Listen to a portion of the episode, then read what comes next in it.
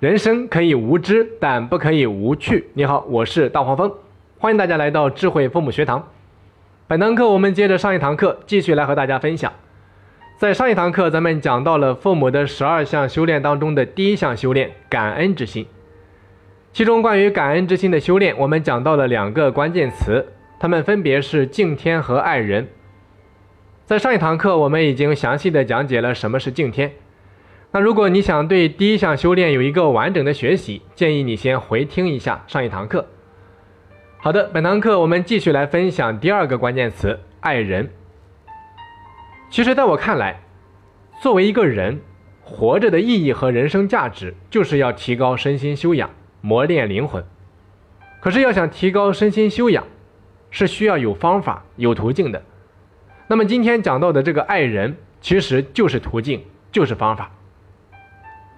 这里的爱人指的是利他，要求我们从自我本位转向他人本位，或者说从利己转向利他。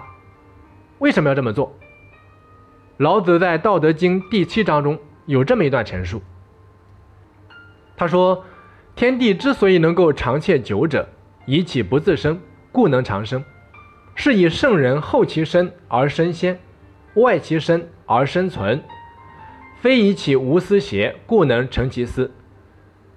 用今天的话来说，就是天地之所以能够长久，是因为它的一切运作都不是为了自己，所以能够长久。那因此，圣人处处谦虚退让，反而能够赢得爱戴。他事事不计较利害得失，反而深受其益。这不正是由于他无私，结果反而成就了自己吗？所以，可见利他对于我们是有很多好处的。那既然说到了利他，这里的他到底指的是谁呢？我们到底应该利谁呢？狭义上的他，指的是感恩自己的父母、爱人、孩子、亲戚、朋友、领导、同事等等，反正就是这些和自己有交际的。有关系的人，那么广义上的他，却包含了以上人之外的那些和自己看似无关的人事物，以及感恩社会和国家，乃至于万事万物。讲到这里，你可能会说：“大黄蜂，别在这里扯淡了，给我讲一些高大上的东西没用，我就想听你跟我讲点实在的，你就教教我该怎么教育孩子就好了。”其实啊，很多东西看似没用。不是因为它真的没用，在我看来，是因为我们的眼光放的还不够长远。就好比我经常会给自己的孩子，或者说自己的学生举这样一个例子，我会经常问自己的学生，我说：“孩子们，如果你在马路上看到一个比你小很多的孩子在抽烟，请问你管不管？”他们通常会说不管。我说：“那咱们加一个条件。”假如那个孩子是你的亲生弟弟，你管不管？他们马上又会改口说管。我说，如果每个人都是你们这种想法，你知道会发生什么吗？就会上演老人在马路上摔倒了没人管，公交车上有人东西被偷了，大家视而不见；光天化日之下有人抢劫，大家冷眼旁观。反正这些人都是和那个抽烟的小孩一样，和我没有半毛钱关系，关我屁事儿。你们敢想象生活在这样一个社会会是什么样子吗？那就意味着，有一天你的爸爸妈妈在马路上摔倒了也没人管，你在公交车上被偷了，大家视而不见，你的家人光天化日之下被人抢劫，大家冷眼旁观。有一个成语叫目光短浅，什么叫目光短浅？在我看来，这就叫目光短浅。所以世事就是这么奇妙。当我们觉得一件事情和我们无关，这件事情就偏偏要发生在自己身上。所以，什么利是什么是利他？利他实际上是最大的利己。那既然讲到了爱人，讲到了利他，作为父母，我们又应该如何去修炼自己和影响孩子呢？我总结了四句话，他们分别是：对内修身克己，对上尽己本分。对下言语管教，对外多管闲事，听着似乎有点意思。那分别代表什么呢？咱们逐一的来分析一下。先来看第一句话：对内修身克己。什么叫修身克己？我举个例子，你比如说很多父母，在我看来，他们对自己是没有要求的，是很不自觉的。丈夫没有丈夫的本分，妻子没有妻子的样子。你比如说很多夫妻，特别喜欢打牌、打麻将，经常痴迷于赌博，而且还深陷其中，常常是废寝忘食，没日没夜，把爱人和孩子放在家里不管不问，甚至还有很多人输的是倾家荡产。这些在我看来都是不能够约束自己的表现，这样的人根本就不懂得珍惜眼下的幸福生活。他们原本是有机会在自己的努力下影响子女、光耀家族的，但是却身在福中不知福，消耗透支了家族的福报，最终拖垮了整个家庭。其实中国人是最讲究传宗接代的，很多家族之所以无法传承，最后穷困潦倒，潦倒。啊，甚至从历史长河当中直接消失了，很大原因就是因为父母没有父母的样子。当父母不成样子的时候，他就不会有像样的家庭文化，没有文化，最终这个家族他就会没落，甚至是消失。所以，一个真正懂得爱人、爱孩子、爱家庭的人，首先是一个爱自己的人。什么叫爱自己？不是放纵自己，不是任由自己的欲望肆意的去发泄。而是有所为，有所不为，真正能够做到修身克己，这就是我为什么认为修身克己如此重要的原因。再来看第二句话，“对上尽己本分”。这里的“对上”指的是孝道。孝道可以说是咱们中国传统文化之根基。其实咱们的老祖宗啊是非常有智慧的。我们来看一下那个“孝”字是怎么写的，上面是一个“老”字，下面是一个儿子的“子”。看到这个“孝”字，你就会想到，老与子是一体的。为人子女，永远是背负着父母，前无始，后无终，一辈还一辈，辈辈相传。所以老要教子，子要养老，这就是中国传统文化的核心呀。再来想一下，我们的老祖宗在尽孝这个方面是如何教育我们的？他们告诉我们说，尽孝它有四个层次，分别是什么呢？小孝养父母之身，中孝养父母之心，大孝养父母之志，至孝养父母之慧。这实际上就是从四个方面，分别是从父母的养父母之身、之心、之智、之慧这四个方面给我们指明了方向嘛。那对于该如何操作，由于时间关系，我就不去重复的讲解了。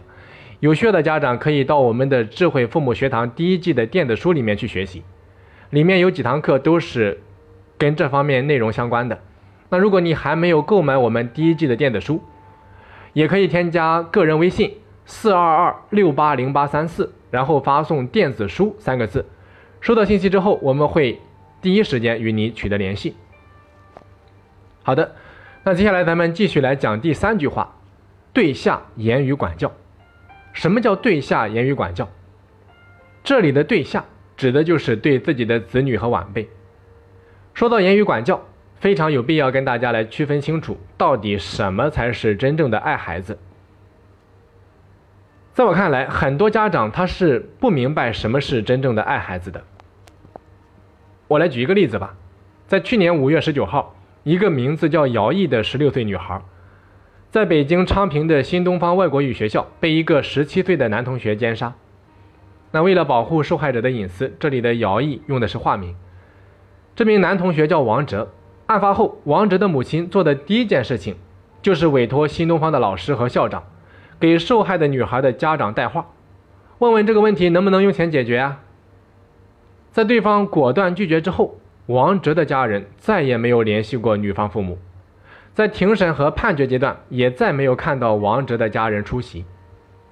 那作为一个母亲，一开始想到保护自己的孩子，这种心情我们都是可以理解的。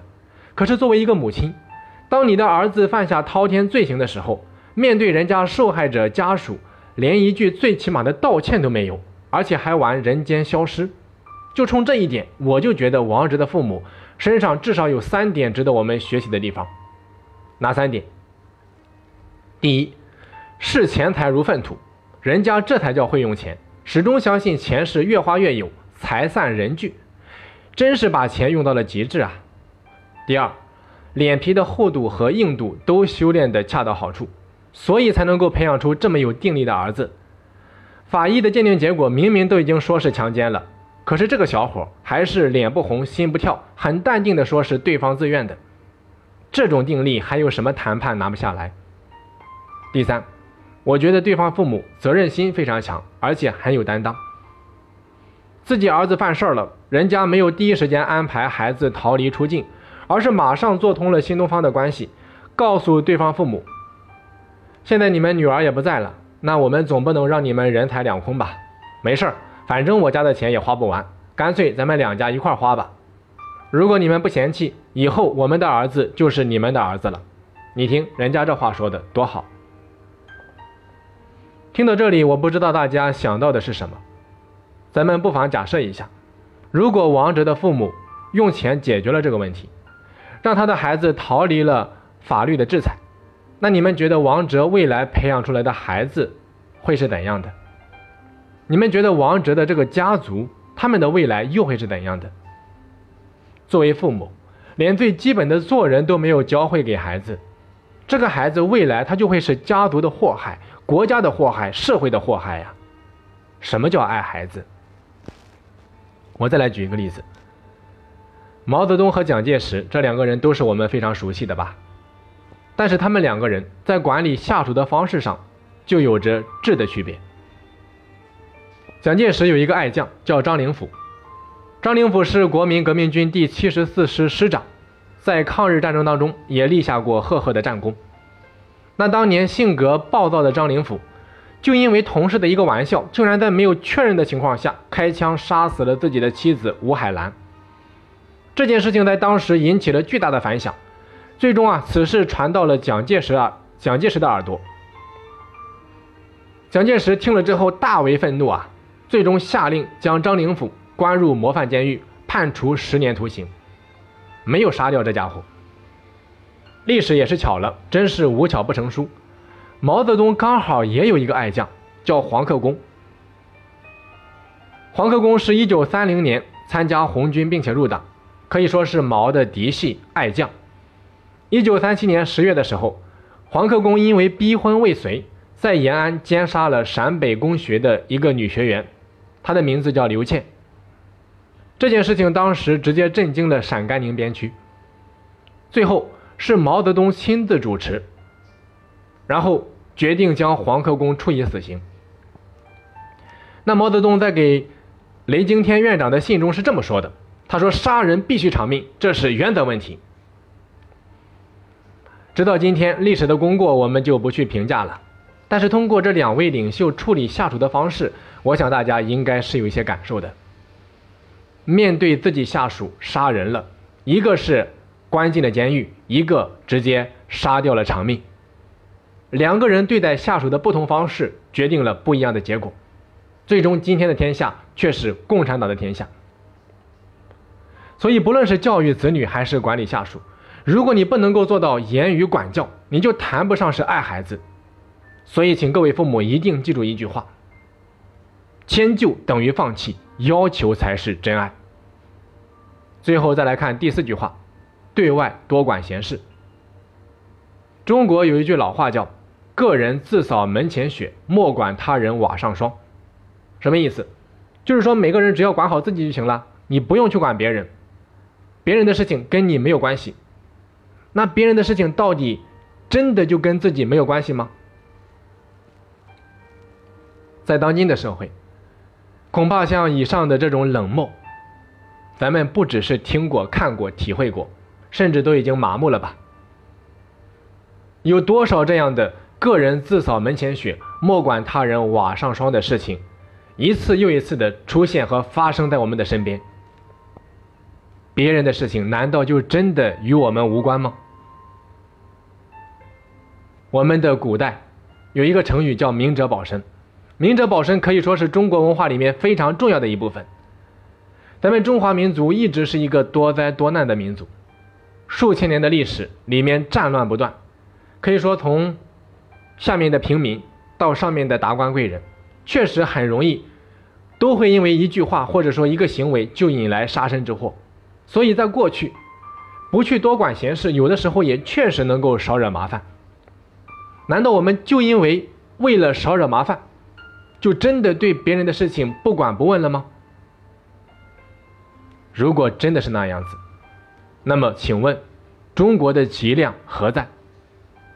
你去翻看一下历史，无论是哪朝哪代，你总能够找到那么几个为了老百姓奔走、为了天下奋斗的身影。用鲁迅的说法，这些人就是中国的脊梁，是他们用自己的实际行动告诉我们：世界是你我的世界啊！我记得法国小说家加缪在《反抗者》一书中说过，他说：“让我们一起反抗命运吧，世界是你我的世界，因为只有学会相拥。”我们才强大，学会相抱，世界才美丽。就连小小的动物都知道相濡以沫，难道身为万物之灵的人，还不会相助于江湖吗？想一想，孔夫子拖着年迈的身躯周游列国，因为他深知身上系着千万人的生命与福祉。咱们的国父孙中山为了人民的利益奔走呼告，周总理为了中华之崛起而读书。特蕾莎修女将毕生的精力用于服务广大的贫苦老百姓，毛主席为了解放全中国投身革命事业，马丁·路德·金以生命的代价换取黑人的解放，董存瑞、雷锋、焦裕禄，这些人仿佛还活在今天。我记得西方的一位哲人曾经说过，人类所面临的最大危险不是灾难，不是祸患，而是冷漠。所以，台湾大学。他的校长在开学典礼中呼吁：“天下兴亡，我的责任。”是的，当我们无法托起这个世界的时候，你可以先去爱他，去扶一扶身边乏力的人，去关心一下身边的人和事。老人跌倒了，我们要管；国家发生灾难，我们要管；世界环境变化，我们还是要去管。你要明白，这个世界是你我的世界。好的，讲到这里啊，我们关于父母的第一项修炼感恩，就全部讲完了。